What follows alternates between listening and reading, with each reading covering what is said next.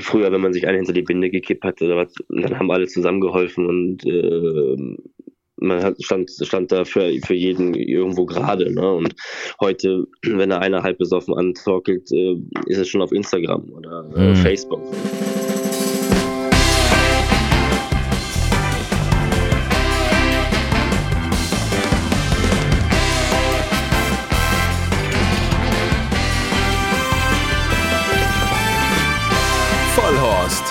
Rennsportshow mit ihrem Moderator Alexander Franke. Genau, und unserer vorletzten Show für dieses Jahr. Wir haben heute nochmal eine reguläre Ausgabe von Vollhorst. Dann gibt es nächste Woche Samstag unser Silvester-Special, das Best of 2022. Und ähm, ja, das war's dann auch schon für das Jahr. Und für die letzte reguläre Folge, da habe ich mir gedacht, da müssen wir einen Mann einladen, dem ich viel zu verdanken habe. Viel Geld, weil ich ganz viel auf sein Pferd auf, äh, wie hieß er nochmal? Half Dancer war es, glaube ich, ne? Richtig. Ja, genau, auf den habe ich so viel äh, Geld gewonnen, dass ich jetzt hier im vergoldeten Studio sitze und äh, spätestens da habe ich gesagt, Marian Weißmeier, müssen wir einladen zu uns bei Vollhorst Jetzt ist er da. Herzlich willkommen, schön, dass du da bist, mein Lieber. Hallo Alexander, danke für die Einladung. Ja, sehr, sehr gern. Die habe ich dir tatsächlich dann direkt in Paris ausgesprochen. Aber da werden wir ein bisschen später drüber sprechen. Es hat sich ja bei dir zusätzlich auch noch was ergeben. Es gibt einen Standortwechsel und so weiter und so fort. Also die News überschlagen sich, was deine Person angeht. Von Mülheim geht es jetzt nach Krefeld. Das ist der Stand der Dinge. Ich glaube, dann so richtig 1. Januar, so ganz klassisch oder wann, wann bist du da drüben? Oder bist du jetzt schon dort oder wie, wie ist das? Ja, das ist richtig. Wir wechseln auf jeden Fall ähm, von Mülheim nach Krefeld. Krefeld äh, ist jetzt momentan ein bisschen viel Trouble. Äh, ja, ganzen Sachen rüberfahren und äh, zum Glück ist die Entfernung ja nicht so weit. Aber äh, wir wechseln jetzt nächste Woche mhm. Äh, mit den Pferden darüber, so dass wir eigentlich so dann, ja, klassisch sagen wir so sagen, erster, erster können wir dann da anfangen. Ähm, wahrscheinlich, wir sind ein paar Tage vorher da, aber offiziell fangen wir so ab dem 1.1. halt wieder an. Ja, das heißt also jetzt mit anderen Worten wird erstmal dieser, der, der neue Stall in Krefeld, das wird jetzt alles so hergerichtet und, und alles eingeräumt. Das letzte, was kommt, sind die Pferde oder wie läuft das? Genau, richtig. Ich meine, der Stall war ja frisch renoviert. Ähm, so ein paar kleine, kleine Umbauarbeiten haben wir jetzt noch ähm, äh, anfertigen lassen. Und das ist jetzt aber soweit alles über die Bühne gegangen. Ähm, jetzt müssen noch so ein paar grobe Sachen gemacht werden, wie Füllmaschine aufgebaut, ähm, neue Paddocks, die habe ich bestellt. Gut, die haben natürlich eine kleine Lieferzeit, also die kommen erst im äh, Ende Januar. Ähm, aber dann, wenn alles fertig ist, dann wird es ganz schön. Ja, mhm. wenn alles jetzt aber die Pferde, also die Boxen sind soweit hergerichtet und die Pferde kommen dann jetzt dann eben Ende nächster Woche. Und du hast gesagt, alles dort eh schon frisch renoviert, also heißt mit anderen Worten, das müssen dann diese alten Red Racing Ställe sein oder wo gehst du da rein? Korrekt, richtig, genau. Okay, also mit anderen Worten brauchst du jetzt erstmal großen Farbeimer, um mal, äh, oder, oder sind deine neuen Stallfarben, dein CI jetzt auch groß, rot, rot und weiß und was weiß ich was, oder wie läuft nee, das? Das da? ist ja der Vorteil tatsächlich im Stall, dass da gar kein Rot war, sondern äh, die Boxen sind klassisch einfach weiß und dunkelgrün. Ähm, das Stalltor ist dunkelgrün. Gut, wir haben natürlich, wir haben eigentlich weiß und blau, aber äh, ist das Logo von uns, aber das kann man da auch ein bisschen integrieren. Also das ist alles nicht so schlimm. Und warum jetzt weg von Mülheim nach Krefeld? Weil ich kann mich eigentlich erinnern, dass du, meine ich, so Anfang des Jahres, glaube ich, noch relativ gut über Mülheim gesprochen hast. Ne? Als da so dieses Thema war, Torquato Tasso ja da auch trainiert und äh, galt dann immer so ein bisschen als die, die große Konkurrenz von Köln und jetzt auf einmal, ähm, so, geht der erfolgreichste äh, Mülheimer Trainer. Das war es nämlich, glaube ich, letztes Jahr, ne? Oder dieses Jahr auch, ich weiß gar nicht. Ja, das ist richtig, sogar beide, also letztes und dieses Jahr, mhm. also was die Siegezahl angeht. ja, es gab natürlich immer wieder so Kleinigkeiten, äh, wo dann irgendwas nicht, nicht umgesetzt wird oder eben woanders umgesetzt wird, aber nicht an, an eigener Stelle, ähm, um, wo dann so eine, ja, so eine mangelnde Wertschätzung einem einfach rüberkommt. Äh, das waren aber so, das sind so Dinge, die kann man ja schlucken. Das ist jetzt nicht so das Drama, aber für mich ist ja wichtig, dass es den Pferden gut geht und dass wir da vernünftige Arbeit machen können. Mhm. Ähm, das, das, das konnten wir bis immer, äh, das konnten wir nach wie vor, ging auch äh, jetzt noch. Klar, man dadurch, ich meine, das ist natürlich in vielen Pferden geschuldet, äh, ist die Bahn äh, zum Teil ein bisschen in Mitleidenschaft gezogen worden. Äh, aber das hat natürlich, das trägt natürlich mit bei, dadurch, dass eben wir so groß entwickelt worden sind, jetzt mehr oder weniger in Mülheim, dass wir der zweitgrößte Trainingsstandort waren, ähm, was die Pferde angeht. Und deswegen ist natürlich dann ein anderes Pensum, was die, was die Bahn ab, ab, ab kann muss. Ne? Und äh, deswegen ist, äh, ich war jetzt sehr positiv überrascht, muss ich sagen, was Krefeld angeht. Mhm. Äh, ich war ja früher mal auch äh, da tätig ähm, als Arbeitsreiter und äh, ja, da war die brauchbar, aber mehr halt auch eigentlich nicht. Äh, und jetzt muss ich sagen, wie sich das entwickelt hat äh, in den letzten ähm, Jahr oder Jahr oder zwei Jahren, äh, ist natürlich ähm, immens. Also ich man muss sagen, ich hätte es wirklich nicht gedacht, dass die Bahn da so gut ist. Ja, wer trainiert denn da jetzt alles? Also Mario Hofer ist da, Erika Meda ist da, ne? Und Herrn Blume noch. Ja, deswegen, Blume. Das, das sind die drei anderen Trainer äh, vor Ort. Mhm. Und äh, deswegen, das ist, glaube ich, ganz gut. Ich bin jetzt dann dann der, der Jungspund, sagen wir mal so, Mhm. äh, in, der, in der alten Riege da. Aber ich denke, man kommt ganz gut miteinander aus. Du hast gerade schon gesagt, du bist jetzt also der, der Jungspund in äh, Krefeld. Äh, dann können wir jetzt mal so ein bisschen deine Karriere beleuchten, wie das alles bei dir angefangen hat. Und äh, das Interessanteste bei dir finde ich, dass ich immer noch irgendwie im Kopf habe, dass du eigentlich mal hättest Trainer im Iran werden sollen. Stimmt das, die, die Story? Die stimmt tatsächlich. Also ich war sogar im Iran. Ah, Du warst schon Äh, drüben, okay. Ich war drüben, ja, ja. Also ich habe da schon äh, angefangen. Ähm, das war eine ganz lustige Sache. Ähm, und zwar war ich in meiner also aktiven Zeit noch eben als Rennreiter dann ähm, mal wieder verletzungsbedingt äh, außer Gefecht. Und für mich war das ja sowieso, was gewichtstechnisch angeht, ähm, ist das jetzt nicht so der richtige Job eigentlich für mich gewesen. Ja, dann habe ich irgendwann gesagt, Ende mit dem Rennreiten und habe erstmal nicht, nicht wirklich was gemacht und dann kam halt dieses aus, aus dem Nichts eigentlich mehr oder weniger durch Zufall äh, ein Gespräch zustande mit dem, mit einem iranischen Agenten ähm, und der hat gesagt, ja, die suchen einen Trainer äh, aus Europa und äh, würden das gerne probieren und dann haben wir vertragliche Sachen halt festgehalten. Und dann ging das relativ schnell los, nachdem ich mein Visum hatte äh, und ja, im Iran gelandet, waren auf einmal alle Verträge vergessen. Okay. so ungefähr. Ähm, und ja, dann ging das Handeln los. War trotzdem, muss ich sagen, aufregende Erfahrung. Äh, war was ganz anderes zu sehen. Also ganz, wirklich eine ganz andere Kultur. Äh, also und man hat halt auch da den, den Unterschied reich-arm extrem gemerkt. Mhm. Ähm, und äh, ja, war, war interessant, ähm, sagen wir so, Trainerkarriere technisch sehr unerfolgreich für mich, weil die Saison hat noch gar nicht begonnen gehabt. Dann war das schon wieder beendet. weil äh, auch also ein paar Pferde verletzungsbedingt ausgefallen sind, bevor, also bevor die Saison überhaupt losging. Und ja, dann hat man, ist man sich nicht mehr einig geworden, weil die iranischen Kollegen halt da, die Besitzer, die hatten eigentlich sich eine Geschäftsidee damit aufbauen wollen. Ähm, nur von den anderen Besitzern aus dem Iran ist halt keiner danach äh, zu denen gekommen auf die Anlage.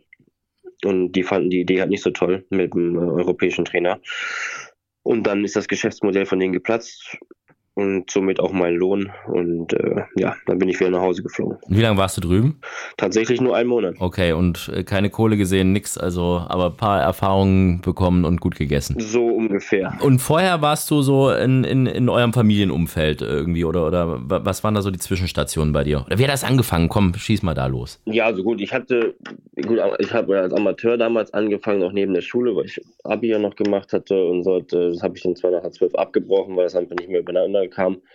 Ähm, war ja dann als Amateur dann auch für Gentry-Weltmeister und äh, Pipapo, bin dann ins Profilager gewechselt, ähm, habe dann bei ähm, Sascha Smirzek meine Ausbildung abgeschlossen, hatte mal ein, kurz, ein kurzes ähm, Intermezzo in München äh, von acht Monaten. Da habe ich bei John Hillis gearbeitet. Das war eigentlich auch ganz, äh, ganz lehrreich. Bin dann nach Frankfurt gewechselt zu Markus Münch. Das, da hat sich das ja dann ähm, nachher dann ähm, die Frankfurter Rennbahn ja äh, erledigt gehabt. Äh, und dann bin ich zurück zu Sascha ähm, als Assistent. Ja, und dann äh, habe ich dann ähm, später eben gewechselt ins Trainerlager. Habe dann erst äh, im Adel-Resort, als, also nachdem ich aus dem Iran zurückgekommen bin, im Adel-Resort dann als Trainer angefangen, äh, weil sich da ein ähm, Angebot äh, ergeben hatte. Ja, dann hat sich so alles peu à peu aufgebaut. Ne? Und äh, als ich dann 16 Pferde hatte und Platzmangel, dann gab es nur noch die Entscheidung, ähm, auf eine Rennbahn zu wechseln. Und ja, dann ist die Entscheidung damals für Mülheim gefallen. Und davor warst du in Sonsbeck, das ist aber auch nicht so weit weg von Krefeld, ne? Ich glaube eher so ein bisschen so ein kleines mehr Richtung äh, holländische Grenze, aber ist so auch dieselbe Ecke irgendwie, ne? Ja, also man schafft es, wenn man morgens gut, gut äh, gut aufs Gas drückt, schaffst du es in 17 Minuten. Aber sonst so, also ich habe irgendwie immer ein bisschen das Gefühl, du warst schon von den ganzen Weißmeiers irgendwie so der äh, eigenständigste oder der, der so am frühesten so sein eigenes Ding gemacht hat. So alle anderen, die haben immer so ein bisschen irgendwie was zusammen gemacht. Ist das so? Oder? Nee, nee. Ja? Ist, nee, nee, ist, ist richtig, ist richtig. Also mhm. ich war der Erste, der auch dann raus war, mehr oder weniger. Ähm, also meine Geschwister waren, waren ja im elterlichen Betrieb, mhm. äh, wo die auch die, die Lehre gemacht da. Äh, das kam für mich ja nicht in, nicht in Frage. Und äh, ich wollte einfach raus und äh, einfach mal die Welt sehen, mehr oder weniger, und meine eigenen Erfahrungen machen und ja, mal gucken, wo es hin, hingeht. Ne? Und deswegen war ich relativ, ja, relativ früh auf eigenen Beinen gestanden. Aber war jetzt kein großer Nachteil, muss ich ehrlich sagen. Wie war das so in der Familie? Haben die das gut aufgenommen alle oder war das dann schon so ein bisschen, ja, jetzt äh, bleibt doch bei uns? Nee, also, wie gesagt, also Unterstützung war ja immer da. Mhm. Also wir hatten bei Hilfe oder irgendwas äh, benötigt ist, ähm, dann musst du nur einmal anrufen. Dann äh, sind alle, alle zur Stelle. Also wie gesagt, das war jetzt nie, nie das Problem, irgendwie, dass einer, einer woanders hingeht. Wie gesagt, das ist ja jetzt, nachdem mein Bruder jetzt auch nochmal den also zu Hause verlassen hat, das ist, ist das genauso. Da wird trotzdem geholfen an allen Ecken. Also das also der Familienzusammenschluss war trotzdem immer, immer da. Und jetzt so, ich glaube gerade, das ist wird schon so, du bist auf dem Höhepunkt deiner, deiner Karriere, kann man eigentlich schon so sagen. So, die letzten zwei Jahre waren eigentlich so in dieser, ja, die ist ja jetzt auch nicht so lang die Karriere, aber es geht schon stetig bergauf und, und jetzt gerade, die letzten zwei Jahre liefen schon, waren die besten bisher, ne? Ja, auf jeden Fall, auf jeden mhm. Fall. Also letztes Jahr war, war es schon sehr herausforderungsreich weil der Betrieb einfach extrem schnell gewachsen ist. Ähm, also was auch die Pferdeanzahl anging, äh, das Personal. Äh, war wirklich nicht einfach, ähm, erstmal alles unter einen Hut zu kriegen. Äh, das hat aber gut, ganz gut funktioniert und ähm, ja, mit Erfolg. Und dieses Jahr wurde es erstmal auch nicht viel einfacher. Wir haben viele Pferde verloren da war erstmal so der, so der kleine Schock da, hm, wie geht's weiter, was machen wir? Mhm. Ja, Kopf nicht hängen lassen und einfach äh, das Pensum einfach äh, dafür erhöhen. Und äh, hat voll und ganz funktioniert. Also wir, wir, wir haben dieses Jahr also wirklich eine wahnsinnig gute Saison hingelegt. Ähm, wir haben vier Kind der Handicaps in Frankreich gewonnen, äh, haben Listenrennen gewonnen. Wir, wir haben zwar fast die Hälfte an Pferde nur noch gehabt äh, dieses Jahr wie letztes Jahr, haben aber fast dieselbe Gewinnsumme. Also wir sind aktuell in Frankreich bei 650.000 und in Deutschland glaube ich auch um die 60 oder 70.000. Deswegen also von letztes Jahr waren es insgesamt 880. Also wir sind nicht weit weg und letztes Jahr waren es 40 Siege, jetzt sind es 35. Also wir haben natürlich geht das nur mit einem funktionierenden Team und wenn alle mitmachen, wenn man halt einfach dann auch manchmal über den Punkt drüber geht. Das, was du angesprochen hast, dass auf einmal so ganz, ganz viele Pferde kamen und dann auf einmal ganz viele weggegangen sind, das waren die Pferde von Simon Springer, der äh, Ecurie Normandie Pur Sang, die auf einmal, wie viele Pferde die auf einen Schlag gegeben haben? Das, war, das waren richtig viele, ne? Die da auf einmal kamen. Ja, richtig. Also das, das waren insgesamt waren es dann 26 Stück. Ähm, aber wie funktioniert das? Ja. Also so von, wenn, wenn die so von heute auf morgen kommen, also ich meine, du wirst es natürlich ein bisschen vorher erfahren haben, ist ja klar, aber war jetzt auch kein, kein halbes Jahr, ne? so mit, mit Personalsuchen und so, das stelle ich mir unfassbar krass vor. Das ist auch nicht einfach gewesen, muss man einfach mhm. sagen. Und auch da geht das nur, wenn das, wenn das, wenn das Stammpersonal einfach mitzieht und weil die am Anfang natürlich ein bisschen mehr leisten mussten. Ähm, die Pferde kamen zum Glück so in, in so zweieinhalb Etappen. Mhm. Ähm, man das noch ein bisschen auffangen konnte. Aber natürlich ein bisschen Glück auch dabei gehabt, dass man Personal schnell gefunden hat. Aber es war nicht ganz so einfach und man muss natürlich auch einfach ein bisschen mehr arbeiten. Aber es hat sich ja gelohnt. Und die sind dann irgendwann wieder gegangen, beziehungsweise der, der Bestand wurde irgendwie verringert, ne? Und das war dann so dieses, die, die zweite große Veränderung bei dir. Korrekt, das war Anfang diesen Jahres, mhm. ähm, haben wir die Mitteilung äh, eben bekommen. Warum? Und ja, die, also wie gesagt, das äh, Interesse also an dem Pferdebestand war eben nicht mehr so da. Mhm. Und deswegen sollten wir halt äh, verringern. Ähm, Herr Springer hatte dann einen Teil der Pferde an den Herrn Proft überschrieben, an den Olli, ähm, an den Stall Piccadilly. Das war ja eh sein Racing Manager immer, ne? Korrekt, ist, ist auch nach wie vor mhm. so. Ne? Okay. Und ähm, ja, und dann hatten wir natürlich die nächste Mammutaufgabe, weil ja keiner genau wusste, wo das hingeht und äh, wie wir das dann finanziert kriegen und so weiter. Ähm, und dann musste man natürlich erstmal viele Pferde verkaufen. Mhm. Noch die, also von denen also die dann der Stadt Piccadilly überschrieben gekriegt hat. Das haben wir aber auch wahnsinnig gut hingekriegt, ähm, also überraschend. Also wir, wir hätten nie gedacht, dass wir so schnell ähm, die ersten zehn Pferde verkauft kriegen, dass wir die anderen halt weiterfinanzieren können. Und äh, das hat gut funktioniert und dann und dann lief er die Saison an und dann hat es sowieso direkt geknallt und dann ähm, dann lief das von ganz alleine. Also ich meine, dann haben wir direkt in Longshore die erste Tierste gewonnen und mhm. äh, haben dann äh, im, im paar Rennen noch nebenbei gewonnen und äh, dann haben die Pferde sich ja selber getragen. Ne? Mhm. Toskana Bell war auch so ein, so ein Name, das war, glaube ich, so dein erster Listensieger, ne? In, genau. In, in, in Düsseldorf. Also das war schon, war schon ähm, beeindruckend. Sie war halt sehr, sehr nichtssagend, so auch vom Aussehen. Mhm. Ähm, aber so nach den ersten Arbeiten schon hat die schon sehr, sehr viel Talent gezeigt und verraten, dass sie schon eine gute Shooter ist. Und halt, dann ist sie in St. Cloud debütiert und da habe ich schon gesagt gehabt, also in Mülheim gibt es sicherlich keine bessere Stute wie sie. Ähm, und das war dann auch der Fall. Äh, nach dem Listensieg war das Interesse natürlich von den Käufern so stark, dass man da äh, nicht mehr Nein sagen konnte. Das heißt, die ist dann, äh, die ist dann von, von Stall Piccadilly, also von Olaf Proft an äh, Australian Bloodstock verkauft worden. Da ist sie aber nochmal für dich gelaufen erst noch, ne? Da war sie doch noch Gruppe platziert in Hoppegarten. Genau, richtig. Ja. Da hatten wir, also ich hatte mit dem Herrn Rauscher telefoniert und habe gesagt, ja, ähm, das wäre eigentlich jetzt der nächste, der nächste Schritt und es hatte sich so ein bisschen, äh, ein bisschen, also ein bisschen verzögert gehabt mit, mit, dem, mit, den Einkaufsuntersuchungen und allem Pipapo, ähm, dass ich gesagt hatte, ach komm, jetzt war dann der Besitzwechsel durch, aber um jetzt, das war schon ein Tag vor der Vorstadtangabe und dann, ähm, dann habe ich gesagt, ich habe den angerufen und gesagt, ich würde sie da gerne laufen lassen. Ähm, einfach A, um zu sehen, ob sie stehen kann äh, und, und B, weil sie einfach gut drauf war. Und äh, dann kam das okay, wir haben sie nachgenannt. Ähm, sie hatte einen katastrophalen Rennverlauf gehabt äh, und war dann Dritte. Ja, und dann auf dem Rückweg habe ich sie dann bei äh, Andreas Wöller abgeladen. Mhm. Aber gab es nie die Option, dass sie hätte bei dir bleiben können? Weil danach hat sie ja die, die Diana gewonnen, Gruppe 1 Rennen, Stutenderby. Das muss, also, ich weiß nicht, wie du dich an dem Tag gefühlt hast, aber äh, für dich hat es mir ziemlich leid getan, als ich das so gesehen habe.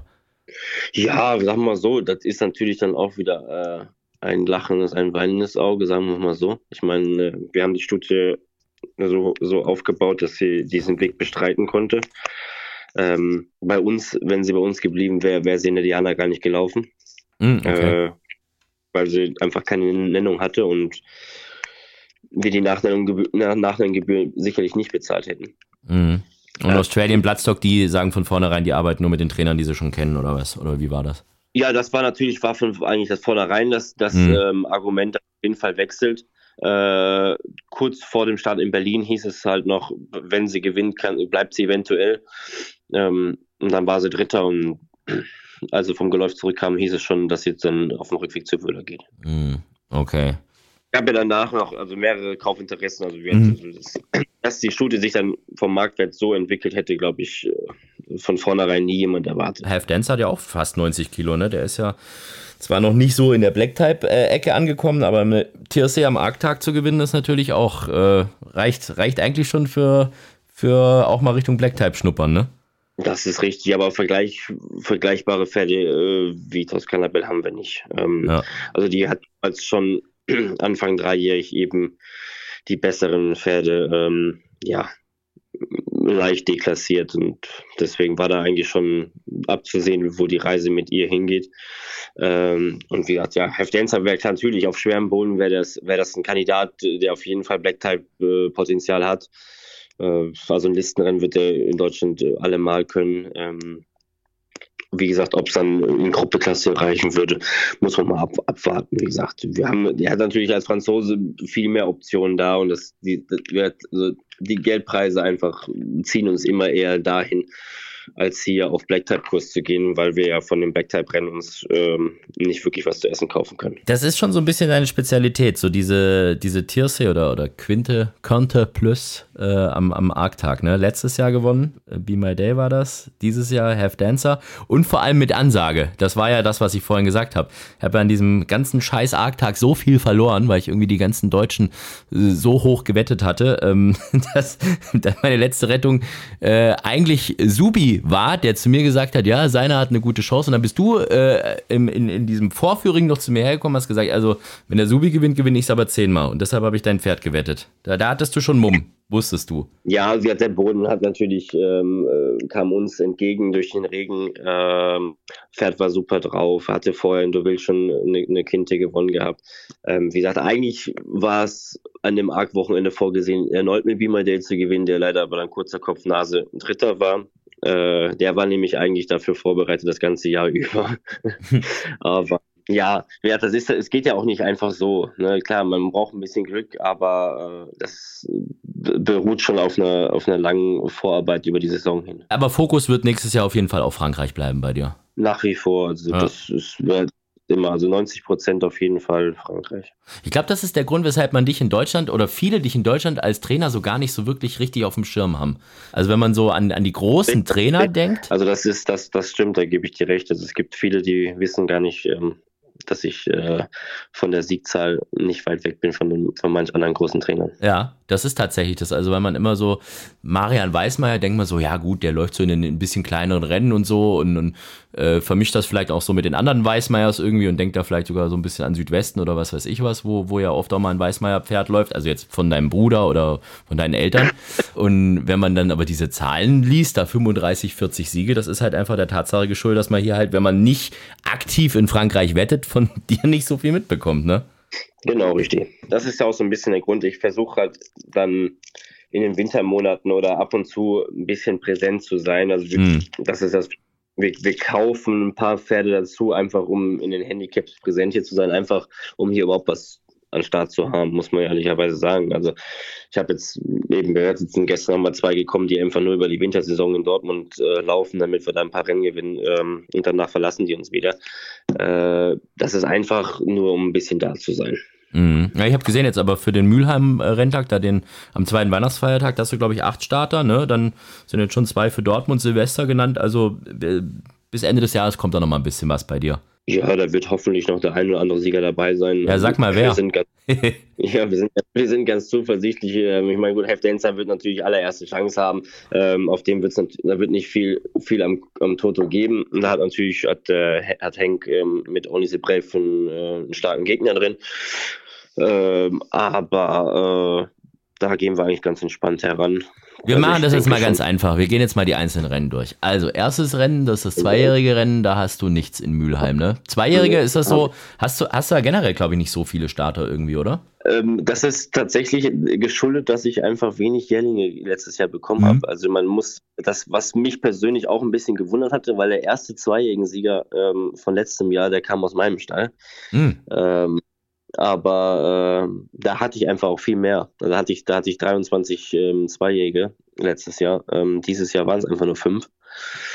Äh, und von den fünf waren drei, die, die gar nicht gelaufen sind, weil die einfach Zeit benötigten. Und ja, und die zwei, die an den Start gekommen sind, die haben halt leider nicht so viel aus dem Feuer geholt. Und jetzt, äh, wie sieht's aus für nächstes Jahr? Sind da ein paar Zweijährige im, im Köcher oder auch wieder nicht? Ja, doch, doch, tatsächlich. Also aktuell sind es schon vier und ähm, weitere vier kommen jetzt noch, mhm. ähm, dass wir dann acht Zweijährigen nächstes Jahr ähm, erstmal starten, außer es sollte noch irgendwas dazukommen, das muss man mal gucken.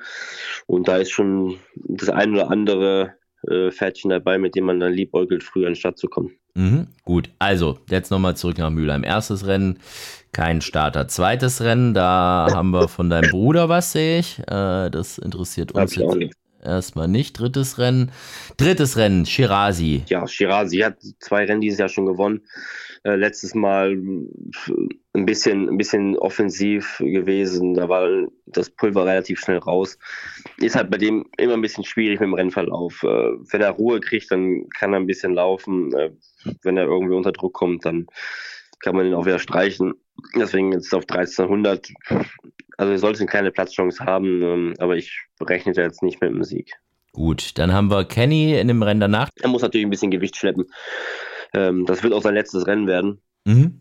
Ähm, der darf dann in die wohlverdiente Rente.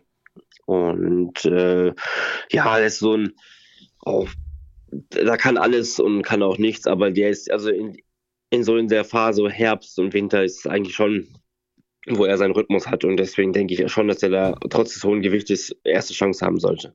Gut, dann äh, ist das Rennen mit, mit Half Dancer. Das ist eigentlich Half Dancer oder Half Dancer? Das, was ist denn der? Das ist doch ein Le, Le Havre, also von dem her Half eigentlich, ne? Aber Also ich nenne auch immer nur Half Dancer, aber okay. das ist wahrscheinlich uns, unserer Sprache geschuldet, dass wir eher aufs Englische gehen wie zu woanders hin.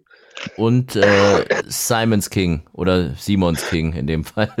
Genau, richtig. Ähm, ja, der hat natürlich Formab, ab, äh, der, der hat einen Formabfall. Ähm, hat die erste Tierste Jahr in Longchamp gewonnen, aber danach hat er sich nicht mehr so richtig ähm, äh, zur Form gefunden. Und deswegen müssen wir einfach mal gucken, dass der irgendwo mal wieder ein bisschen Spaß kriegt. Und äh, jetzt probieren wir halt mal was ganz Einfaches äh, mit wenig Pferden. Mal gucken. Aber das, das Pferd äh, mit Meinung ist natürlich Hefter im Rennen. Mhm, aber Only the Brave halt der große Gegner, ne? Aber krasses Rennen, ne? Zwei 89 Kilo Pferde, dann der andere Tiersee-Sieger, dann äh, interessant. Ist das ähm, das, das äh, interessanteste Rennen, ja. Ja, auf jeden Fall. Das, das könnte genauso irgendwie Listenrennen oder irgend sowas sein. So, dann haben wir äh, das sechste und vorletzte Rennen. Da hast du noch äh, oh, Kia, Kias Apapa. Ne, wie, wer heißt der? Kias Apapa, doch. Hier ist der Papa, genau richtig. Was heißt das? Weißt ähm, du das? Das weiß ich nicht. Das, ähm, da müsste ich nochmal nachfragen. Und Employee, zwei. Ja, stimmt, unten habe ich auch noch einen, ja. Also dem, der Kias, die letzte Form in Deauville, war eigentlich ein bisschen unerklärlich. Und da tendieren wir jetzt einfach dazu, dass, äh, dass die Sandbahn einfach sehr hart war, äh, weil die Aktion, wie er galoppiert ist, nicht schön war. Ähm, auf, auf weichen bzw. schweren Boden ist er zu Hause und läuft eigentlich echt seine besten Rennen. Äh, hat den Song Clou auf, auf schwerer Bahn gewonnen. In Baden liefern in super Rennen. Äh, da hat er nur knapp verloren gehabt gegen Neruas. Und äh, ja, der sollte schon auch erste Chance haben. Und halt Employer mit dem kleinen Gewicht, das ist so ein bisschen der Hoffnungsschimmer bei ihm. Ähm, letzter Start war auch gar nicht so schlecht. Äh, deswegen, aber da ist auch eher das Mummenfeld der Kiesa Papa. So, und dann haben wir Sunny Star und mein Liebling zum Aussprechen, wenn ich moderiere. Aber noch, noch mehr beneide ich unsere Rennkommentatoren nicht, wenn der läuft. Mark, Marco, to, Makoto, warte nochmal. Marco, Makoto, machst das du mal ganz schnell? Makoto Tombokiri. Makoto Tombokiri. Wer hat sich den Namen denn ausgesucht? Das, das war die Japaner. Sie war bei ähm, Kobayashi im Training. Ähm, und da hat sie wahrscheinlich den Namen bekommen. Äh, heißt das irgendwas Japanisches oder was? Makoko Toto. Ich habe versucht, ich habe versucht rauszukriegen, aber ich habe es nicht, ich es nicht rausgefunden. Ich versuch's mal zu googeln. Wir können nachher mal den Minarik fragen. Der ist doch immer so ein Japan-Profi. Aber wenn man das googelt, tatsächlich, da kommt man nur auf, auf euren. Da Makoto, Makoto Tomonari. Nee, das ist was anderes. Makoto Tomonari. Ja, ja, deswegen. Da gibt's, vielleicht gibt es intern irgendeine Bedeutung von denen, aber. Ah, Ich glaube, Makoto ist auf jeden Fall ein Vorname. Ja. Naja, gut. Okay, nee, wer gewinnt jetzt? Also, jetzt noch mal, jetzt machen wir mal ganz kurz. Wer, wen kann ich den Sieg wetten an dem, äh, am, am zweiten Weihnachtstag? Half Dancer, Ja, da also- kriege ich aber nichts drauf, das weiß ich schon, ja. Das ist korrekt. Ähm, Kieza Papa ist auch eine Siegbette wert. Ähm, wobei da munkelt man, dass äh, da gibt es schon äh, Spatzen aus Köln, dass äh, der Rennstall Hicks gewinnt. Hat äh, Hicks, äh, Lydia und Lobelia drin. Weiß man da auch schon, wer von den beiden der Gegner sein soll? Oder hat man nur gehört, dass die beide gut sind? Ja, also die eine hat den Baden gewonnen, ähm, die andere soll vielleicht die Überraschung sein dann. Also die zwei Adlerflugdamen als Konkurrenz. Okay. Gut, wir werden trotzdem deinen Pferden ein bisschen Geld mitgeben, das ist gut. Jetzt hast du ja eine vergessen in Mülheim. Echt? Aber vielleicht hast du es ja taktisch, taktisch klug gemacht, um, um, den, um den Kurs nicht kaputt zu machen. damit, ich selber drauf wetten kann. Wen habe ich denn vergessen? War da im le- letzten Rennen was oder wo? Sunny Star hast du vergessen, so. Äh, stimmt, Sunny Star. Wir haben nur über Mak Mak Makoko, Toto und Dings da. Sunny Star. Sunny Star. Jetzt lass mich da mal die Formen angucken. Also 49 Kilo GAG, da ist noch Luft nach oben. sie hat sich positiv entwickelt. Ich meine, ähm, die hat, hat sehr, sehr spät angefangen. Die kam erst äh, eben jetzt Anfang vierjährig überhaupt in den Rennstall. Äh, hat viel Zeit be bekommen. Ähm, und ja, war so ein bisschen äh, Corona-Projekt vom Besitzer. Äh, Corona-Projekt. Ja, der sie eben nur durch Corona überhaupt gekauft hatte, weil er dann Homeoffice machte und dann eben selber, selber mit ihr ein bisschen äh, gefummelt hat, was Einreiten angeht und so weiter. Mhm. Und dann kam sie halt eben Anfang vierjährig zu mir und dann haben wir gesagt, wir testen sie mal an und wenn ich der Meinung bin, dass wir ein Rennen gewinnen können, bleibt sie und wenn nicht, dann äh, schicke ich es halt wieder zu ihm in den Reitstall. Und ähm, ja, sie hat aber ein bisschen, ein bisschen was verraten, dass sie ja zumindest einen Ausgleich 4 gewinnen kann und damit sind ja schon alle zufrieden.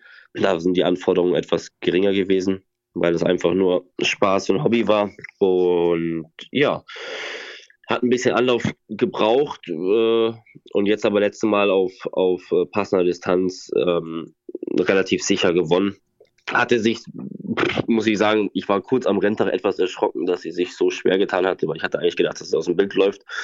Ähm, aber das hat sie nicht gemacht.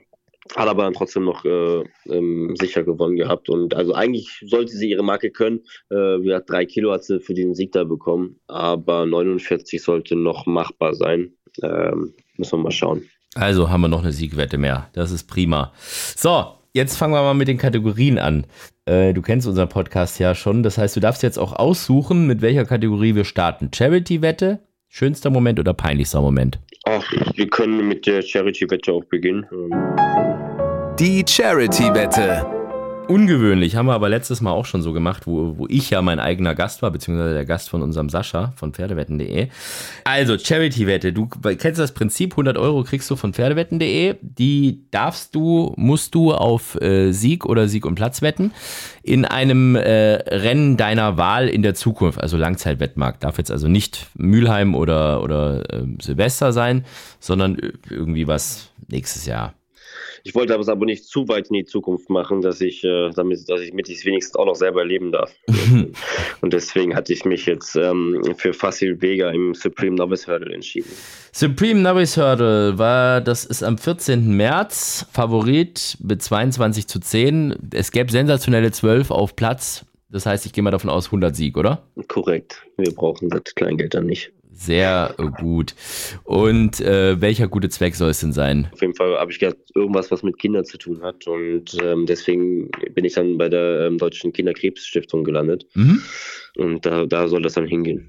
Gut, also Facil Vega, 22 zu 10, 220 Euro gäb's für den Sieg in Cheltenham am 14. März ist das Ganze im Hürdenrennen und äh, Hals und Bein dafür. Das ist auch von dir so Hürden- und Jagdrennen, habe ich auch gesehen. Hast du auch immer mal wieder Starter, ne? Das ist so ein, machst du auch gerne mit. Genau, richtig. Wie gesagt, ähm, das war dieses Jahr war, war schon eine aufregende Erfahrung auch. Wir haben, also, wir haben in Crossrennen teilgenommen, wir haben Crossrennen in äh, Frankreich gewonnen, äh, in Meran im im sehr großen äh, Rennen. Äh, das war, also waren schon coole Sachen dabei und macht dann immer wieder Spaß. Und jetzt, im Training springe ich die meisten alle selber und äh, ja, ist schon ein bisschen so ein kleiner Fable von mir. Mhm.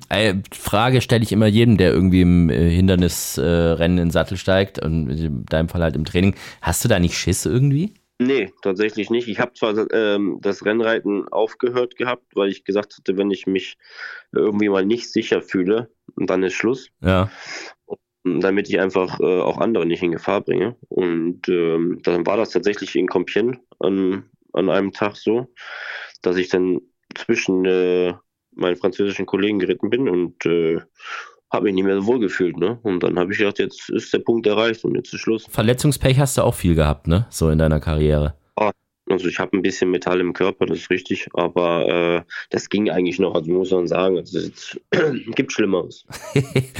ich finde das immer so krass, äh, wenn, wenn die, die Rennreiter dann irgendwie so, ah ja gut, habe ich mir halt mal das Knie gebrochen oder mal hier dies und das und so und unser eins, der nicht in den Sattel steigt, der kriegt schon irgendwie einen halben Herzinfarkt, wenn er sich einen Daumen im Kofferraum einklemmt irgendwie, also. ja, ja gut, man, man härtet irgendwann ab. Ja, ja, das glaube ich auf jeden Fall.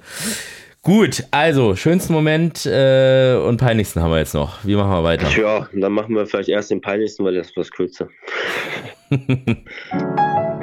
Der peinlichste Moment. Ja, ich meine, da gibt es natürlich wahrscheinlich auch viele, ähm, die ich schon verdrängt habe oder sowas, aber zum Beispiel einen, da kann ich mich eben das immer wieder, immer wieder dran erinnern und auch selber drüber amüsieren, auch wenn es zu dem Zeitpunkt natürlich äh, alles andere als amüsant war. Und zwar war das äh, in Wissenburg und ich bin ein Hindernisrennen geritten. Und ähm, das Schlimme ist, also nicht, dass ich auf der Flachen gefallen bin, äh, weil da ist, äh, ist mein Pferd kurz ausgebrochen und dann habe ich eben so eine Stange erwischt, sondern die Ersthelfer, die ähm, waren halt so hilfreich und äh, haben eben dadurch, dass das alles direkt vor der Tribüne passiert ist, mir die Hose ausgezogen. und, äh, war natürlich war natürlich sehr, ähm, sehr, sehr nett. Sie hat natürlich nur das Beste im, äh, im Sinn, weil die wollten eigentlich e-, eben nur eben Knie und so weiter kontrollieren. Ähm, ja, in Deutschland hätten sie wahrscheinlich aufgeschnitten. Die haben halt einfach die ganze Hose ausgezogen. Und dann stand ich halt nur noch in äh, Strumpfhose und äh, nichts drunter. Aber bitte sag, dass es wenigstens noch am 1. Mai war, an diesem knallevollen Renntag, wo irgendwie 20.000 Leute das gefühlt auf der Bahn sind. Tatsächlich so. Und, äh, der 1. Mai, gut, äh, danach kam, wurden dann Handynummern zugeschmissen, ne? aber nein, ähm, das war. Äh, so, so, okay. Ja. Also wenn du nicht gerade nackt in Strumpfhose vor der Tribüne stehst, muss ich aber tatsächlich auch sagen, du bist immer einer von den Trainern, die immer sehr schick rumlaufen. Also da feinsten Nadelstreifen zwirren in, in Longchamp oder so, oder war das jetzt tatsächlich nur dem Tag ge geschuldet? Oder ist das bei dir? Nee, ich, ich, Nee, nee, ich gucke schon, dass es, dass es äh, ordentlich ist. Ne? Also das, äh, das macht mir auch macht mir ein bisschen Spaß und äh, ich habe hier einen, einen, super Schneider. Ähm, das ist das ist für mich äh, so ein bisschen ein kleines Hobby auch. Das ist ganz cool. Ähm, da gehe ich hin und dann suche ich mir die Farbe aus und dann bin ich nach 25 Minuten draußen. Am nächsten Tag ist der Maßgeschneidert da. Ähm, das ist ganz cool. Das macht Spaß. Ja, schick, schick auf jeden Fall. Zu diesem Thema Strumpfhose und äh, nichts drunter, das muss man vielleicht mal erklären, wenn wir so ein paar Zuhörer auch, die mit dem Rennsport nicht so viel zu tun haben oder eben nicht so hinter die Kulissen oder nicht so ins Höschen blicken, sagen wir mal so. Das ist so, so, eine, so eine Gewichtssache, ne? Also wenn du dann einfach die Unterhose weglässt und stattdessen Strumpfhose anziehst, hast du halt deutlich weniger Gewicht. Ja, also die Strumpfhose ist ein bisschen halt für die, für die Reibung ähm, auch da, aber mhm. grundsätzlich ist eine Gewichtssache ähm, und ich hatte meistens nie, nie viel an. Ähm, ja, weil ich halt einfach ein bisschen zu schwer war. Mhm, gut. Ich kann mich noch erinnern, als ich als, als kleiner Junge äh, musste ich mal äh, in die Jockeystube und irgendeinem Reiter von meinen Eltern irgendwas bringen, eine Rennfarbe oder ich weiß es gar nicht mehr. Auf jeden Fall, das haben mit, mit sechs oder sieben war das so mein erster Besuch in der Jockeystube und ich war schon immer ein Riesenfan von, von allen Jockeys. Ich habe Autogramme gesammelt und was weiß ich und Fotos mit denen gemacht und überhaupt und so. Und die waren wirklich für mich so wie, wie für andere Kinder Fußballer und Formel-1-Fahrer und so waren für mich immer Jockeys. Dann gehe ich das erste Mal da rein und habe alle meine Idole da in Strumpfhose gesehen. Wenn du gerade so sechs Jahre alt und als Junge bist und es auch noch nicht zusammenfügen kannst im Kopf, warum die das machen, hast du erstmal ein ganz anderes Bild von deinen eigentlichen Idolen. Ja, das Kannst dir vorstellen. Das, das, ja. äh, das Tatsächlich. Gut. So, jetzt haben wir das. Und äh, jetzt kommen wir zum schönsten Moment. Ich hoffe, der hat nicht irgendwas mit Strumpfhosen zu tun. Oder doch, dann haben wir mal ein bisschen in eine andere Richtung hier. Ich, ich bin gespannt. Der schönste Moment. Ja, nee, also schöne Momente gab es viele, sei es äh, damals äh, für Gentry-Weltmeisterschaft ähm, in Baden, dann das Nationalhymne gespielt wird und all so ein Zeug. Da sind dann ähm, schöne Momente oder ich meine, was zum Beispiel auch irgendwie skurril klingt, ähm, weil das auch, wenn man genau drüber nachdenkt, vielleicht gar nicht mehr so schön ist, war eben zu meiner Anfangszeit äh, aktiv, ähm, wo ich geritten bin, war halt in Baden in den äh, Duschkabinen, ähm, ja, die Duschen waren sehr, sehr niedrig. Und dann war halt ein Schild, Vorsicht, äh, Duschköpfe sind niedrig angebracht. Und dann hatte der, hatte René damals äh, mit Kuli drunter geschrieben, only for Marian. So, und ähm, fünf Jahre später hing das aber immer noch da. Und dann kann man sich ja dann so ungefähr vorstellen, wie, wie oft da eben was renoviert wird oder was verändert wird. Und, äh, aber das sind so Sachen, so, das war also eigentlich der schöne Moment, dass ich eben noch in der, in dieser Zeit aktiv sein durfte ähm, und äh, eben Menschen kennengelernt habe, ähm, mit denen man dann ähm, feiern konnte, Zeit verbringen konnte, was lernen konnte. Also wirklich, also es waren ja wirklich ähm, noch auch in meiner aktiven Zeit wirklich gute Jockeys drumherum und auch man hat sich halt eben gut verstanden und da war einfach so alles so ein bisschen anders als als es heute ist. Und äh, heutzutage auch wenn man so Kleinigkeiten sieht auch was Stallpersonal angeht und so weiter ähm, früher wenn man sich einen hinter die Binde gekippt hatte dann haben alle zusammengeholfen und äh, man hat, stand, stand da für, für jeden irgendwo gerade. Ne? Und heute, wenn er einer halb besoffen antorkelt, äh, ist es schon auf Instagram oder äh, mhm. Facebook. Und ähm, deswegen, das waren so, das sind eigentlich so die schönen Momente, dass ich, dass ich ähm, eben auch äh, mit, mit, äh, mit, mit Leuten dann eben, die ich kennenlernen durfte ähm, und eben dann auch gute Bekanntschaften äh, habe und die bis heute dann sind. Deswegen auch, auch Philipp zum Beispiel. Ich meine, damals konnte die Ausrede noch nicht äh, geltend machen, dass er am Kopf gefallen ist. Und äh, da haben wir auch oft genug irgendwo abgestürzt oder wie auch immer und sich den Helm lackiert und äh, keine Ahnung. Aber das waren dann so, das sind so diese Momente. Wichtig war halt am nächsten Morgen, dass alle gesund wieder zu Hause waren. Das ist so, und das ist so das, das, das, Schöne eben an dieser Zeit. Und das ist, das würde ich so für mich als schönsten Moment sagen, dass ich das erleben durfte. Ja. Aber das hat sich äh, in deinen Augen schon alles so krass verändert, oder? Also es klingt ja fast so ein bisschen, als wenn du die heutige Zeit im Rennsport gar nicht mehr so sehr feierst. Das ist korrekt. Also wie gesagt, also, also gerade also bei uns äh, hier in Deutschland ist es schon irgendwie anders geworden. Ähm, klar, man, also es gibt immer noch so vereinzelt eben die Klicken ne, aus der alten Zeit, aber ähm, ja, das, das, Grundbild hat sich schon deutlich geändert. Deswegen, also das ist, das ist auch gut, klar, für, für, vielleicht auch, vielleicht ist es auch aus meiner Sicht ein bisschen mehr so das, das Gefühl, weil ich eben auch äh, mehr eben in Frankreich aktiv bin und auch eben da äh, mehr verweile auch oder auch was den Meetings angeht, eben da. Aber da ist halt dieser Zusammenschluss noch irgendwie anders. Ne? Mhm. Das ist aber, das sind so wenn man jetzt heute irgendwo sitzt, man haben wir oft genug irgendwo gehabt, dass man irgendwo am Tisch sitzt und dann, dann äh, sagst du, Mama, weißt du noch da? Und äh, ich meine, da gibt's gibt's Geschichten, die sind äh, wirklich sehr amüsant gewesen. Das würde ich so für mich, ne, dass ich halt eben so diese, diese Menschen so noch kennenlernen konnte. Ne? Ich meine, das, das ähm, das ist wahrscheinlich nicht für jeden selbstverständlich. Ich habe mal von dir ein, ein, Interview gelesen. Ich weiß aber nicht, wo, wo, das war, ob das im Insider Talk da war oder Galopp Online oder was weiß ich was oder Turf Times. Auf jeden Fall hat, hat dich jemand gefragt, ähm, was dich alles so stört in, in Deutschland. Und ähm, da hast du nur geantwortet, wenn ich jetzt alles aufzählen würde, dann wird das Interview hier nicht, nicht zu Ende gehen oder, oder unendlich lang werden oder irgend sowas. Bei uns hast du den Platz jetzt. Also wir haben eigentlich unbegrenzt Sendezeit. Abgesehen, abgesehen davon, dass man nicht mehr so zusammenhält, wenn man sich den Helm lackiert. Was, was, was stört dich so grundsätzlich in Deutschland? Was würdest du sagen, was sollte grundsätzlich geändert werden? Man muss eigentlich das System einfach ein bisschen neu überdenken. Und ich denke mal einfach, einfach mal die Augen aufmachen und ein bisschen über den Tellerrand drüber schauen. Und ähm, natürlich versuchen das äh, vereinzelt Leute ähm, mit neuen Ideen und äh, Pipapo, äh, das also allen alles ein bisschen wieder zu verändern und nach außen hin und dann schön, schön darzustellen. Aber ähm, wir müssen halt irgendwie gucken, dass dass man dieses, dieses Grundsystem eigentlich nochmal vielleicht überdenkt. Äh, wir haben nun mal auch das, es wissen zwar auch viele der Leute, aber 80 Prozent der Pferde äh, aus dem Pferdebestandteil sind nun mal nicht äh, die Pferde, die nach in der oberen Kategorie laufen, sondern sind die schlechten Pferde. Ähm, und da muss man halt gucken. Ich meine, es gibt immer wieder neue Ideenansätze. Ähm, aber die sind einfach nicht zu Ende gedacht, äh, was die Ausschreibung und so angeht. Und ich meine, da ist dann aber auch wieder, wenn man kann man dann das wieder weiter ausführen, äh, was Ausschreibung angeht. Wenn man jetzt guckt bei uns in der Planung im Kalender, ja, da kannst du noch, kannst du nicht so weit gucken und nicht weit planen. Und hm. du hast, hast keine richtige Planungssicherheit, was die Rennen angeht.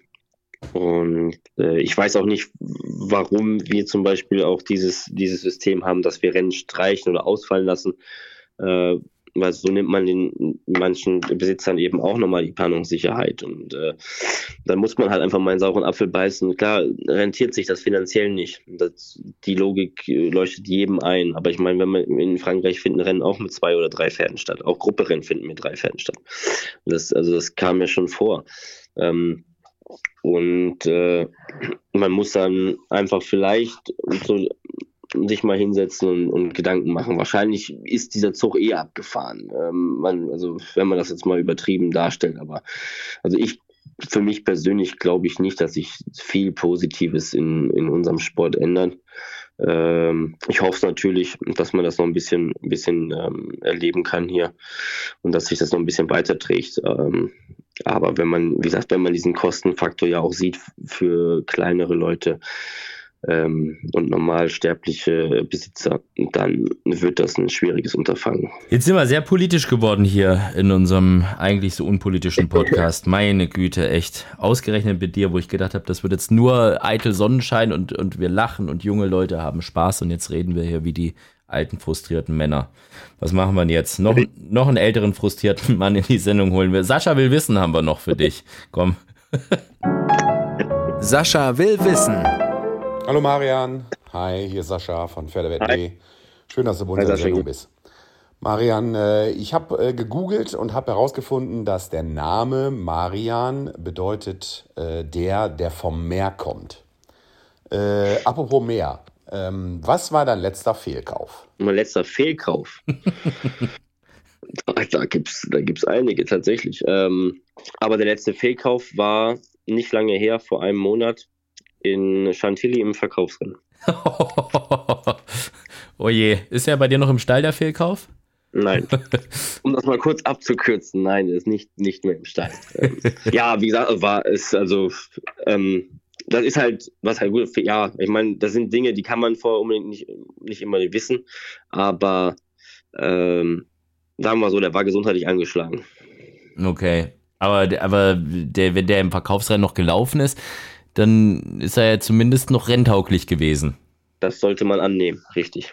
Okay. Aber das ist dann auch, das ist dann auch gekauft wie gesehen oder gekauft wie im Rennen. Ja. ja. Das ist das, ähm, das Problem äh, im Ausland. Ähm, da sind wir tatsächlich in Deutschland ähm, nach deutschem Recht nochmal ein bisschen anders. Mhm. Das ist eben nicht gekauft, wie gesehen ist. Ähm, wissen zwar viele, viele nicht, aber es ist tatsächlich, ähm, in Deutschland kann man ja zum Beispiel auch bei diesen Online-Auktionen, du kannst ja einfach nach 14 Tagen die Pferde zurückgeben, weil ähm, das im Recht so steht. Äh, aber in Frankreich ist tatsächlich gekauft, wie gesehen. Ne? Und ähm, ja, wenn er sich dann halt eben verletzt oder vorher leicht angeschlagen ist und im Rennen verletzt hat und man den gekauft hat, dann hat man halt die Arschkarte. Hast du auch das Gefühl, also ich, ich höre schon raus, du bist ja ein unheimlicher Frankreich-Fan, aber es gibt ja viele, die irgendwie sagen, die Deutschen werden im französischen Rennsport benachteiligt. Da gibt es dann auch irgendwelche Theorien, dass die dann irgendwie immer die schlechten Startboxen ausgelost bekommen und was weiß ich was. Hast du auch sowas schon mal irgendwie festgestellt oder, oder kannst du das bestätigen oder komplett revidieren oder wie, wie siehst du das? Ja, die Startboxen-Thematik, klar, das ist, ähm, das fällt auf. Ich meine, das habe ich auch oft genug, dass ich sehr weit außen stehe, meistens eben mit Fans, die komischerweise halt auch einen Formansatz gezeigt haben. Ähm, oder Deswegen, das ist so ein bisschen, kann man da vermuten, dass da irgendwas nicht richtig läuft. Ist aber nicht immer unbedingt ein Nachteil, muss man auch sagen. Ähm, aber meinst du echt, dass die tatsächlich sagen, ah, da ist ein Deutscher, der kriegt eine scheiß Startbox? Also dass die, nicht unbedingt, ja? nicht, nicht unbedingt Deutscher, sondern es geht, also wenn man, wenn man diese, also wenn man sich dann schon damit befasst, dann, dann muss man das schon richtig machen.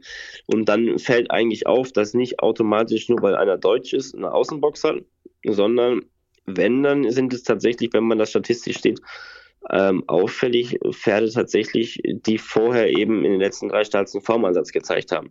Dass die dann eher nach außen kommen, äh, kann alles Zufall sein. Oder ist vielleicht auch Zufall. Ne? Also wie jetzt man so riesige Verschwörungstheorien da aufzustellen, weiß ich nicht, ob das viel was bringt. Ich meine, weil nur weil mir jemand jetzt sagt, ich stehe immer außen, wird er jetzt nicht eine innere Box bekommen. Mhm. Ähm, und äh, es ist klar, es fällt auf, dass es eben vermehrt vorkommt, aber ich habe zum Beispiel jetzt, muss ich ehrlich sagen, persönlich nie einen großen Nachteil gehabt. Klar, also es gab schon den einen oder anderen Starter, wenn man zum Beispiel in Longchamp aus, bei 1400 ähm, aus der 14 oder 16 startet, ist nicht unbedingt hilfreich, habe ich aber auch schon gewonnen. Ja, ähm, ist, ist so eine Sache, klar, aber grundsätzlich ist es jetzt nicht schön, außen zu stehen, kommt halt ein bisschen auf die Bahn an. Wir werden es nie rausfinden, Marian. Das ist nee, das. Ich, ich, denke auch nicht. Also das, ist, das wird ein stilles Geheimnis für sich bleiben. Das in der Tat, das ist es. Wie, wie soll man dich eigentlich ansprechen? Gibt es einen Spitznamen bei dir, wie bei deinem Bruder? Den darf man ja nicht Fabi nennen. Das habe ich ja aus Versehen einmal im Interview gemacht. Da ist der ja an die Decke gegangen wie noch was. Den muss man ja FX nennen. Fabian Xaver Weißmeier. Tatsächlich gibt es bei mir keinen äh, Spitznamen. Es gab tatsächlich mal vereinzelt Leute, die mich MF genannt haben, aber. das kann aber auch Motherfucker ja. heißen, ne? Ja, deswegen, also ich habe da jetzt auch nie, nie irgendwie einen Bezug oder sowas dazu, ähm, ja. zu irgendeinem Spitznamen. Ist das, äh, da ist mir eher so das direkte Liebe, wenn man mich beleidigt oder so. Aber nee, nee, alles gut. Gut, dann bleiben wir mal bei Marian. So, was machst du an Weihnachten? Wie wirst du Weihnachten verbringen? Außer in Mülheim auf der Rennbahn am 2. Und, und mit Umzugskisten und so. Aber wird da irgendwie noch äh, Familie? Tatsächlich sehr, sehr ruhig. Also ähm, Familie ist äh, bei meinem Bruder in Baden äh, über Weihnachten jetzt dieses Jahr. Mhm. Deswegen werde ich ähm, ich werde Weihnachten allein verbringen. Ähm, ja, kannst du auch mit, aber, oder? Ja, aber ich habe halt eben genug zu tun noch. Ja. So ist es nicht. Also deswegen, ich muss ja ein bisschen was arbeiten. Deswegen, ich habe jetzt den äh, nicht gerade den glücklichen Status, einfach mal irgendwo hin zu können.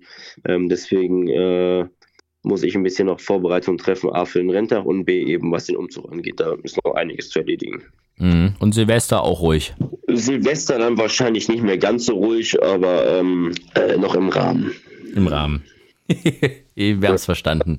Dankeschön, mein Lieber, und dir alles Gute. Danke dir, Alexander. Bis dann. Und natürlich Hals und Bein, frohe Weihnachten, guten Rutsch und so weiter und so fort.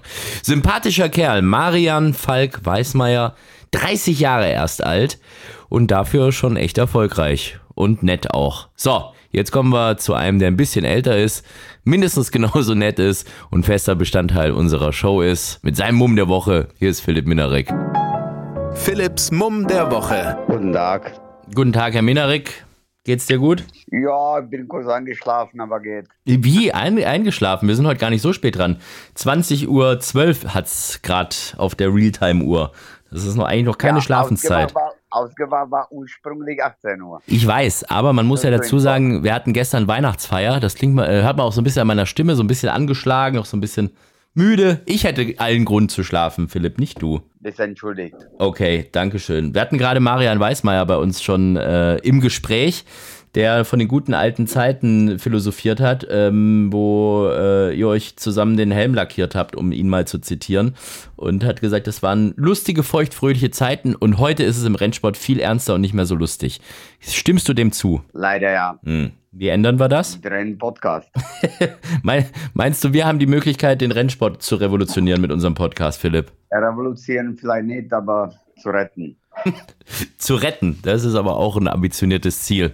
Aber wir tun mal unser Bestes. Zumindest machen wir ihn vielleicht ein bisschen lockerer. Das tut unserem Sport doch auch ganz gut, oder? Dass man nicht mehr beschimpft wird, wenn man sich versteht und duzt. gut, das war ein kleiner Insider. Hast du den Sebastian Vettel auch geduzt? Sebastian Vettel habe ich nicht geduzt, den habe ich gesiezt. Da bin ich ganz brav hingegangen und habe gesagt, Herr Vettel, darf ich Ihnen einen Drink anbieten? Und da hat er gesagt, er hätte gerne einen, der nicht so stark ist. Er hat gesagt, die sind alle mild. Und dann hat er den genommen und getrunken und Fotos gab es auch noch. Und das war echt sehr nett. Hat, hat Spaß gemacht. Voll Superstar. Ich war begeistert. Ich war von den Bildern begeistert auf Instagram. Echt. Ja, da war ich echt auch stolz irgendwie. Und das war ja, das war ja Sportler des Jahres, also die, ähm, diese Gala, ZDF-Gala. Und da hat man auch mal wieder gesehen, äh, wie viel Potenzial meiner Meinung nach noch im Rennsport steckt. Weißt du, was ich meine? Weil da waren so viele Sportarten, von denen noch nie irgendeine Sau was gehört hat vorher, weißt du? So rhythmische Sportgymnastik und dies ja, und das. Nein, und ganz ehrlich, ich war mal Champion der Jockeys. Ich weiß nicht genau, welches Jahr das war. Mhm. Da war bei Siegerehrung, bei Championatsehrung in Baden-Baden Boris Becker dabei. Das weiß ich noch, ja. Den hatte ich damals interviewt im, im, im Führing, Boris Becker. Ja. Aber mittlerweile ist da nicht mehr viel los, ne? Müssen wir wieder ändern, oder? Bei Boris. Ja, bei Boris, der, der, das ist vielleicht jetzt gerade die falsche Adresse. Wobei, der ist jetzt, der, dem geht's jetzt ja wieder gut. Der ist ja draußen jetzt und hat abgenommen und sieht gar nicht so schlecht aus jetzt wieder. Der sieht viel besser aus als vorher, das stimmt. Ja, hat ihm vielleicht ganz gut getan irgendwie. Und der hat erzählt, der hat erzählt, der ist direkt aus dem, ich sag mal, Knast zu Klaus Edda nach Regensburg gefahren, in Edenra da war ich zu Reha in Januar, nee, in Januar drei Wochen. Mm, und da, was hat er da ja. gemacht? Reha, nach dem, nach dem Knast oder was? Ja, ein bisschen einrenken, behandeln lassen. Von Klaus Vera persönlich. Po Popomuskeln oder was musste er da wieder richten? so, was ja. machen wir denn jetzt? Äh, ich bin gespannt, was du uns jetzt an, an Tipps mit auf den Weg gibst. Mumm der Woche. Wir haben lange mit äh, Marian Weißmeier gesprochen, der uns einige heiße Tipps äh, für Mülheim, für den zweiten Weihnachtsfeiertag mit auf den Weg gegeben hat. Ich bin mal gespannt, was, was jetzt bei dir kommt. Aber ich glaube auch Mülheim, oder? Natürlich, natürlich Mülheim. Und ich nehme, ich glaube, ich habe ihn schon einmal genommen, in Podcast Shining Mac nochmal. Waldemar Hicks, Wittigensdorf. Ja, Wir haben vorhin schon gehört, dass die, der Hicks-Stall äh, zwei ganz andere heiße Eisen im Feuer hat an dem Tag. Und zwar die beiden äh, Adlerflüge von Stall Grafenberg. Lydia und Lo, äh, Lobelie, die, sind, die scheinen wohl richtig zu knallen. Ja. ja. Lobelie definitiv, die ist von Ettlingen von Besitz von Gestutting in Grafenberg. Ja, du darfst aber nicht äh, Lobelie sagen. Das habe ich nämlich auch gemacht, Lobelie. Und dann hat mich Frau Wöste gleich zur Seite genommen und hat gesagt, das ist, äh, das heißt Lobelie. Das ist nämlich eine, eine, eine Blume oder, oder so ein Gewächs oder irgendwas. Lobelie habe ich jetzt schon vergessen. Lobelie, nicht Lobelie. Jetzt tu mir den Floh nicht ins Ohr setzen, sonst weiß ich wieder falsch. Gut. Okay, also das heißt, Shiny Mac ist dein, dein, äh, dein Tipp. Ja. Wer hat die letzte Mal angesagt, weißt du das noch? Ähm, du, wenn du so fragst, war es wieder einer, der gewonnen hat. Ah, da, der hier in, in äh, Belgien, Mons, ne? Der mit Sibylle. Richtig. Stone the Crows. Ja, und der hat richtig gezahlt noch, also 42 oder sowas, ne? Ja, oder 46. Für meine Verhältnisse richtig gut. Ich habe aber eine gelernt aus meinen Fällen auch Richtung jetzt Newsletter was Ansagen zu tun hat. Ich möchte nicht mehr der Schlauste sein und immer die dreistelligen Ansagen. Ich glaube, in Zukunft gehe ich lieber auf Dinge wie Shining Mac, auf die 19er, auf die gute Dinge. Du änderst deine Meinung da aber auch irgendwie gefühlt von Woche zu Woche. Da hast du eine Phase gehabt, wo du nur die Krummen genommen hast, weil du gesagt hast, die anderen ist langweilig. Dann hast du nur noch so Baid-Dinger rausgehauen, der dann auch weg war. Da muss ich drauf rumreiten, Philipp. Noch bis 31. Dezember. Nächstes Jahr ist das alles. Darfst du, darfst du. Ne, darfst du noch ein Jahr lang. Ein Jahr habe ich, okay. Ich habe immer nur Platz gewettet und der war Vierter. ja, das war ja noch besser. Nee, wir machen, wir machen 1.1.2023 wird auf Reset gesetzt, dann sind die ganzen alten Dinger sind vergessen. Außer die guten, die, da, da kann man noch ein halbes Jahr drauf rumreiten, aber die schlechten ja. vergessen wir, oder? Komm. Aber ich, ich ändere gerne meine äh, Wettstrategie. Ja, das ist ja auch das gut. Man muss die Bank ja auch ein bisschen überraschen mal, weißt du? Deswegen muss sie so oft nachladen bei Pferdewetten. Ja, ja, das kommt alles zurück. Ich sehe schon. Die nächste sieben Gewinnwette, die wird an dich alleine ausgezahlt. Wenn's oh, wann gibt es hier? Erst wieder auf Gras, oder? Ja, ich denke mal schon. Also glaube ich jetzt nicht, dass das jetzt Sinn machen würde, die irgendwie an, an so einem Sandbahnrenntag auszuspielen, aber. Nee, auch nicht, auch nicht. Kann ich mir nicht vorstellen. Ja, ja. Weil man war ja eine schöne Geschichte, dass sie dann so getroffen wurde, auch so von den richtigen, so irgendwie, das sind alles so Zocker, die man irgendwie kennt und die man auch mag, weißt du? Finde ich, hat mir, ja. hat mir Spaß gemacht. Und mein Rekord war, ich war, ich habe einmal tatsächlich vier Sieger gehabt. Vier. Weißt du, weißt ja. du, wie viele Leute ich kennengelernt habe auf der Rennbahn, die mir, die alle meinen, dass sie äh, zufällig genau sechs hatten? Ja, äh, die hatten je, jeder zweite, den ich treffe, ja, ich hatte ja sechs richtige, wo ich mir gesagt, also wenn es so viel sechs richtige gegeben hätte. Aber ja, aber die hätten nicht, die hätten nicht holen müssen. Bei Pferdewetten gab es 1000 Euro für sechs richtigen, oder? Ja, genau. Von dem her, wir hätten wahrscheinlich sogar die Statistik, wie viel es da wirklich gab bei Pferdewetten.de. Aber ähm, diese 40 Leute, die mir das alles schon erzählt haben, denen glaube ich es nicht allen. Das ist die gleiche Geschichte wie die Leute, die erzählt haben, nach Torquato Tasso Sieg in Longchamp, die hatten kein Geld gehabt auf die Kasten, auf der Bahn, um die Leute auszuzahlen. Also in dem Rennen wurde ungefähr, sag mal so, wie man da umgerechnet, 10 Millionen umgesetzt. Und da war kein Geld auf die Kasten. Wollen die die Leute erzählen, die haben mit 10 Cent gewettet, so wie ich. Ne, ich habe 2-2 gemacht, sorry. Ja, das habe ich aber tatsächlich von einigen gehört, die gesagt haben, die mussten ihre Bankverbindung dann angeben und was weiß ich was. Also ich hatte, ich hatte ihn äh, online gewettet, deshalb hat das super funktioniert mit dem Auszahlen. Ähm, und äh, aber äh, meine Verlobte, die hat den auf der Bahn gewettet, jetzt auch 10-10 nur, was heißt nur, gab auch ein Tausender und so und da waren ein paar davor und die wurden alle ausgezahlt. Also das ist nicht das. Ja, natürlich. Auch jetzt ganz ehrlich, sollen da 100 Menschen auf der Bahn sein, die sollen Tausende kriegen, rennen wie von 100. Meinst du, auf der Bahn gab es keine 100.000 Bares nach letzter Lomscham am Markttag? Ja, vielleicht, wenn einer jetzt tatsächlich 200 Sieg, 200 Platz gewettet hat, ob die jetzt 20 Mille auszahlen auf einmal. Wobei auch das geht ja auch. Sowas geht ja sogar in Baden-Baden. Weißt du, da kriegst du, musst halt in die Zentralkasse, ja, musst halt ein bisschen warten. Ja. Und das am Arktag. Naja, aber davon lebt ja auch ein bisschen der, der Sport und das Wetten und so, dass man so ein bisschen seine Geschichten hat, weißt du.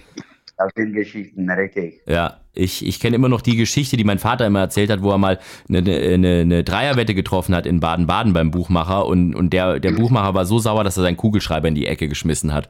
Und das hat er zehn Jahre lang noch erzählt von diesem einen Tag. Ja, klar. Aber, ja, sehr gut. So, was machst du an Weihnachten? Ich fliege am 24. aus Frankfurt nach Phuket. Nein, Urlaub. Oder meinst du, da gibt es Bahn wo? Natürlich Urlaub. Ja, du, äh, also die meisten Leute verbinden ja ihren Urlaub trotzdem mit irgendeiner Rennbahn, die es gibt. Aber ich glaube, Thailand weiß jetzt nicht, ob es da irgendwie äh, Schlangenrennen vielleicht oder Hahnenkampf oder irgendwas. Nee, Bangkok hat Rennbahn. Echt jetzt? Ich kenne der Fragen. Oh, okay. Ja, dann kannst du ja doch dahin. Geht ja doch. Nein, nein, danke. Ich gehe doch am Strand.